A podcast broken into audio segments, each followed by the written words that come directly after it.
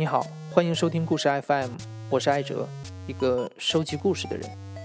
在这里，我会用声音纪录片的形式，带你跨过田埂，穿过胡同，收集那些动人的真实故事。如果你想第一时间收听，可以在微信里搜索“故事 FM”，订阅关注。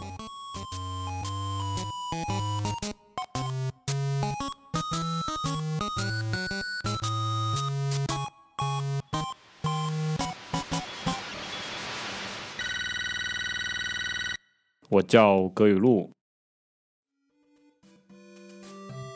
我对这个名字认同感其实一直不是很强，老觉得很奇怪，像个女生，然后有小时候又老被亲戚朋友开玩笑，所以很反感这些东西，呃，也就对这个名字有很多不满。对，还有小时候抄写名字的时候，有很多人名字叫的很简单，老师罚抄一百遍，那么其实很快就能抄完。我那个时候非常讨厌我这名字，因为我得比正常人的工作量多好多，每一个字笔画都非常的多，呃，恨的不行啊。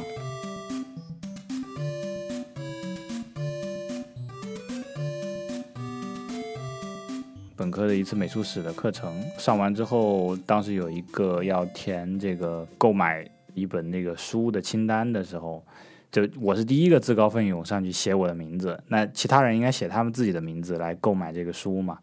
但他们没有写他们名字，他们在我名字后面写乘以二、乘以三，他们只改那个数字，最后有多少个人买，那黑板上就有多少个歌语录，这个很有意思。当时我就觉得，哎，我好像很异类，这名字和其他人对名字的态度是不一样嘛？他们这么保护我的名字，这个事情让我想很多，引起了我对名字这个三个字本身的一个关注和好奇。然后之后就跟朋友瞎聊嘛，说怎么都这么喜欢我的名字，不知道能弄点什么啊。后来就想到，哎，如果到处都是我这个名字的话，铺天盖地都是我名字，那多牛逼啊！然后最早就去做涂鸦嘛，但涂鸦这个方式太粗暴了。湖北有位艺术家叫李巨川，他当时指导我了，然后他说，如果这个事情能隐藏到一个公共的系统里面。就是是一种你无法察觉，但它又确实存在的一个状态，那么会更有意思。聊到后面，那基本上就确定，哎，不如就做一个这个格语录录牌这样的形式，是吧？藏在公共空间里，那多有意思啊！那后来我就开始一系列的实施，最早做的很简单，是用 KT 板写上“各一路”三个字，然后往墙上贴，很简易，也很临时。但是，因为实际上南方有些路吧，它也就是打的一块蓝颜色的板，就那么钉在墙上，那也是路牌，所以它具有一个临时性的效果。呃，最早是逮着一个合适的路就贴吧，那个时候是这样的想法，但实际上也没贴几个。但到了北京以后，我发现居然还有没有名字的路，这这个太让我意外了。那么我贴在没有名字的路上，这个事情一定比贴在有名字路上还合理。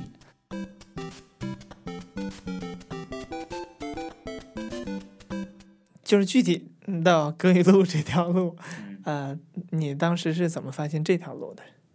呃，具体到我那条路呢，它在一个核心地段，但是又一直被忽略。它其实卡了一个比较中间状态的点，就是那个地方它是苹果社区的后街，所以它店铺倒没几个。只后来开过一个火车头餐厅，它倒用的是歌一路的地址，对。但是在我这个事情之前，它倒闭了。因为我那个时候在那一带刚好公司搬家，然后就在那一带上班，所以一个偶然的机会，我发现公司楼下居然就是没有名字的，呃，近水楼台嘛，干脆先贴一个，就是一个蓝底白字，我写着我名字，然后带两箭头，带一个英文的那样一个招贴的 KT 板。那天正上班呢，然后。同事几个都在商量中午点外卖吃什么。我想这是大多数白领的每天的日常，大家都会焦虑的说今天吃这个或者是那个，发起一小轮民意投票。商量完了以后，当然就是说啊，会有某个代表说那今天我来点，然后就在地图上选位置。那个时候是淘点点淘宝开发的点外卖的，我还记得很清楚。他那个选坐标的时候，他给你一个坐标轴，然后在那个地图上划划到你要送到的那个具体的位置。他就划啊划啊划，那个坐标就划过了一条路，叫歌雨路。他就愣了，然后赶紧跑过来跟我说：“哎，楼下这个是不是系统出问题了？” 最早我们也搞不清楚，他可能觉得有点像什么黑客黑进去了，或者怎么，他手机是不是故障了？他问我知不知道，我也装傻，我说：“哎，我不知道啊，这个 我也不知道什么情况。”然后全公司的人都哈哈大笑，然后这个事情就反正这样过去了。但实际上对我来说，我当然知道他可能是因为我的那一次行动导致的一个后果嘛。那我觉得。如果是这样的话，那就可以继续往下再做一些别的什么，因为它既然已经成真的了，我再去做事情，那就只是一个公益属性的东西了，是吧？已经就叫格雨路了，立块牌不过分吧？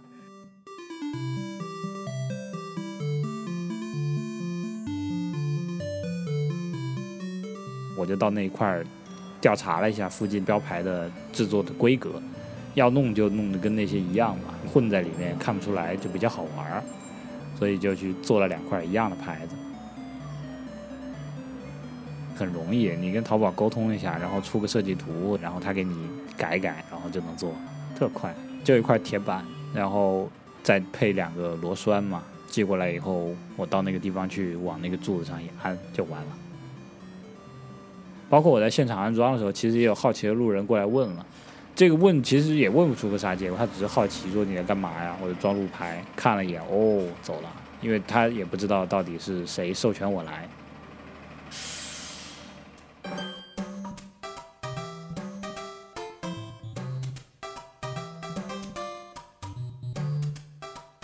其实我一直在等待这个地图和周围的人，就是让他们正常的去使用，然后逐渐的各个地图都开始把它纳入某种规划。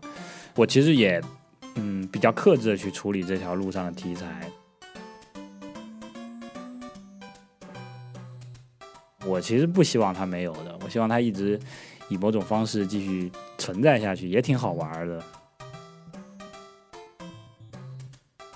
我也想完整的目睹它二十四个小时的变化，所以那个时候去拍了这么一段录像。那个镜头用的是一个专门用来拍。家庭监控的一个，因为它可以记录时间什么的，它也可以开机很长时间，耗电也很低。我其实人一直在旁边去感受，我的感受其实是超过录像的了。录像上看见的是太阳照着那个楼的影子在地上划过，人来来往往。但实际上我在那条路上，我感受到更多周围居民和这个地方交集，他们的各种各样的情绪，他们的每一天的故事。那一天的故事其实已经相当的浓缩了。我从早到晚的就像一个大剧场，那里上演着一幕又一幕的东西。我在那个街头其实百感交集，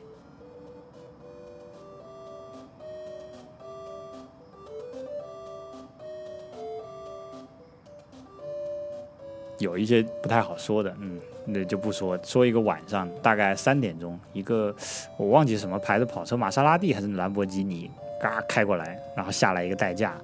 然后从车后座下来一男一女，女的就是大家心目中那种很标准的女神了，身材很好，远远看着很漂亮。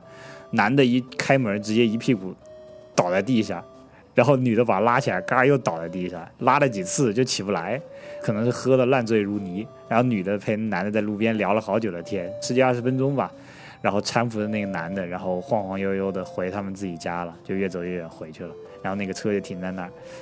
那个时候我就觉得，啊，其实他们跟我应该是隔着很大的物质的基础的，因为他住苹果社区嘛，也是很贵的房子，呃，开着那样的跑车几百万是吧？按理说是不可能有任何的交集。但是那一刻，我觉得他喝醉了，倒在地上跟女朋友一起聊天，然后两个人搀扶着回去的时候，我觉得其实和我们普通人也没有任何的区别。我觉得就是。他的一天，他可能那天很开心，也可能那天很伤感，他可能回去还要呕吐，还要难过，还有等等的。我当时想很多，莫名的也不知道是伤感还是什么的，反正觉得距离很近。其实人跟人之间也未必有那么远的差距了。之后我就读研究生了，时不时的会回来看这条路的状况，包括那个倒闭的馆子。我都去吃了饭的，我甚至发现，就他发我的那个短信上面，短信我现在留着呢。他们说欢迎来到歌雨路绿皮火车餐厅，哎呀，看得我特开心，那顿饭我吃的很到位。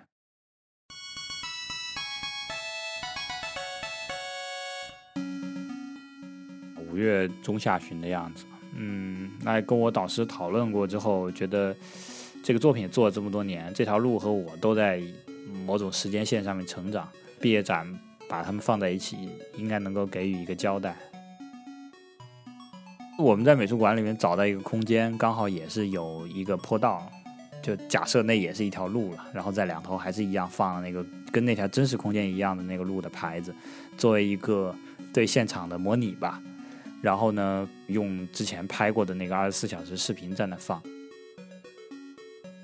然后还有一个视频就是介绍这个制作这个作品的过程，然后最后是立来一块那个板，上面是喷绘的是这个地图。这么几个东西组合在现场，然后给观众看。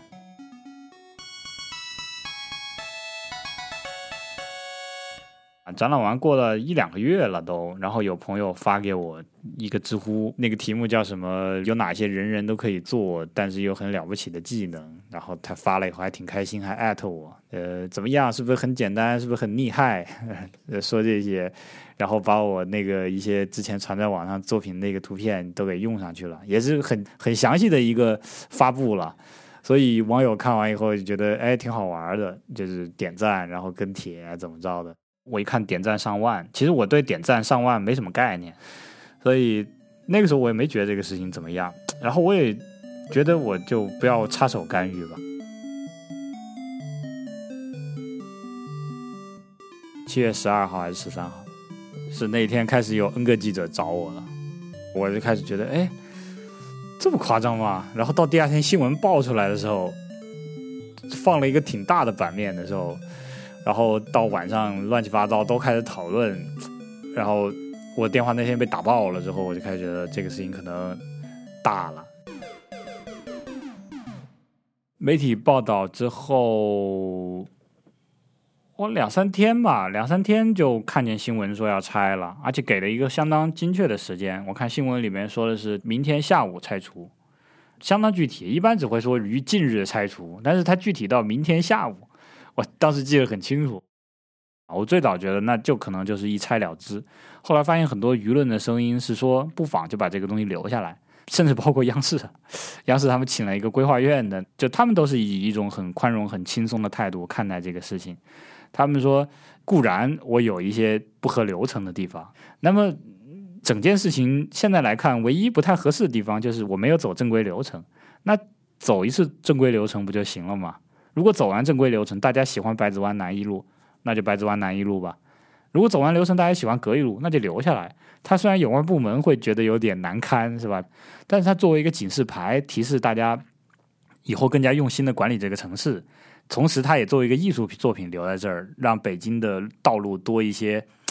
大家可以想一想啊，一百年、两百年以后，大家问起这个，它也许能成为一个美谈、一个故事。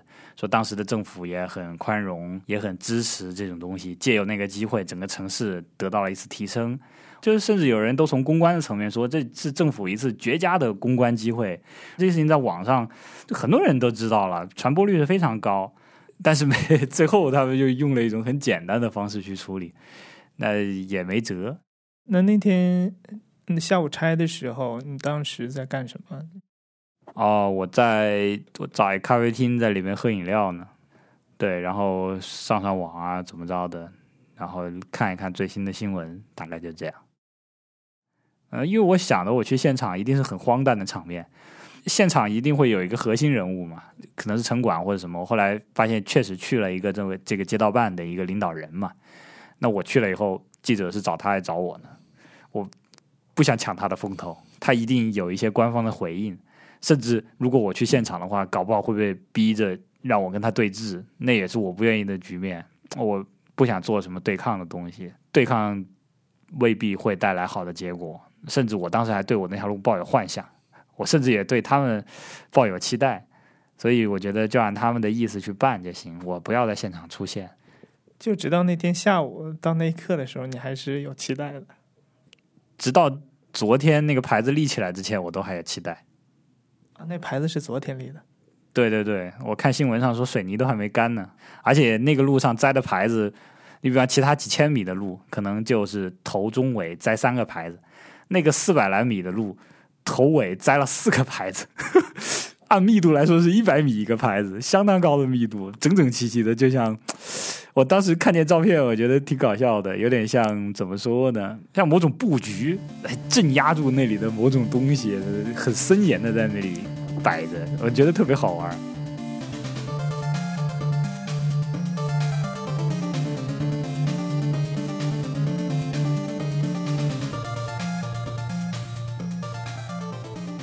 他们翻到了一个零五年的规划，上面写的那个路应该叫白子湾南一路。我这个路，呃，零五年规划叫这个之后，为什么一直没有叫呢？因为它那个路中间有一个厂房没有打通，那条路其实没有贯通。东面已经叫了白子湾南一路，但是西面这一小段的路，它必须贯通以后才能叫白子湾南一路。它如果不贯通的话，实际上现在其实有两条白子湾南一路，就是出现了一个同名的路。人家想要从这条白子湾南一路到那个白子湾南一路，中间要拐一个大圈。那现在反倒制造了麻烦，就是让人会混淆，就走错路啊。呃，对他那就得说一个麻烦的白子湾南一路西头，或者白子湾南一路西段、东段，这样才能更精细的区分。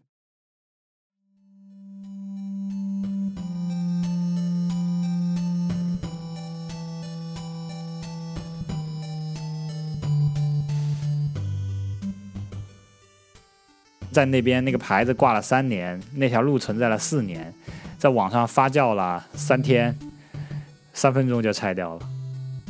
对，其实如果这个路没有曝光的话，我后面还本来因为在那路待久了之后，我还发现那个路上也有一些不方便的地方了。呃，我跟同学聊，都觉得挺搞笑的。我说我弄几个垃圾桶过去装着，因为我真觉得那条路上不太方便，那一带都没有垃圾桶，我想扔垃圾都不行。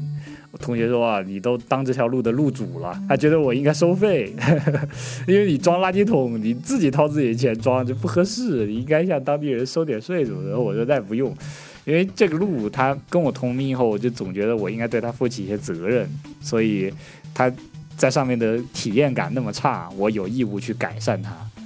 但可惜这个行动没有来得及付诸实践，这个现在就这样了。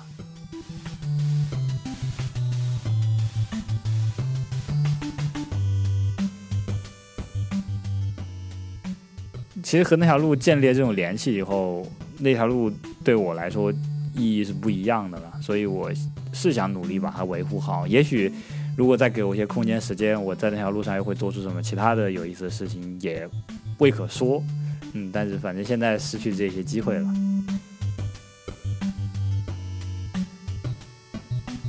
这个作品就是希望唤起大家对自己生活空间的某种参与感，让自己和这个。城市建立联系，因为很多人认为这个城市里有很多东西不属于他，不管这个不属于是因为阶级，还是因为权力，还是因为资本等等的，很多不可进入的空间，很多他无法触及的世界，他总会觉得有各种各样冷漠和隔阂隔在他面前。但我通过我这个行为，其实我一直就想传递这样一个态度，就是说每个人都有自己在这个城市中。独特的空间，这个空间不是指，就是说你有一个你自己的房，而是你借由你的想象力，你重新通过你的视角去，在这个创造性的世界里去看这个城市的时候，你会发现，这个城市有很多可能，你能找到真正属于你的东西。这个属于你的东西不一定最后再是这条路了，可能是一块一块砖，一个瓦。一一棵树等等的，但是只要你真正拥有想象力，拥有独特的视角去看待它，那么整个这个城市就会焕然一新。所以那条路，呃，如果大家借由这个重新去意识到自己对这个城市空间的某种自治权、自治的可能，哈，其实也是替政府分忧的。在跟我聊的过程中，我注意到每次提到那条路，葛雨露都会说“我的那条路”。如果我们每个人都有机会用自己的名字命名一条路、一棵树、一块砖，这个城市一定会变得干净和温馨吧。谢谢葛雨露，他让我意识到我在北京不只是在假装生活。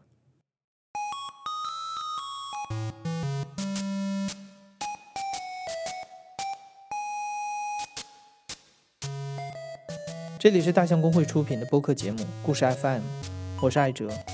本期节目由我制作，声音编辑彭涵。下期节目我会播出一个寻找自己身份认同的故事。感谢您的收听，咱们到时候见。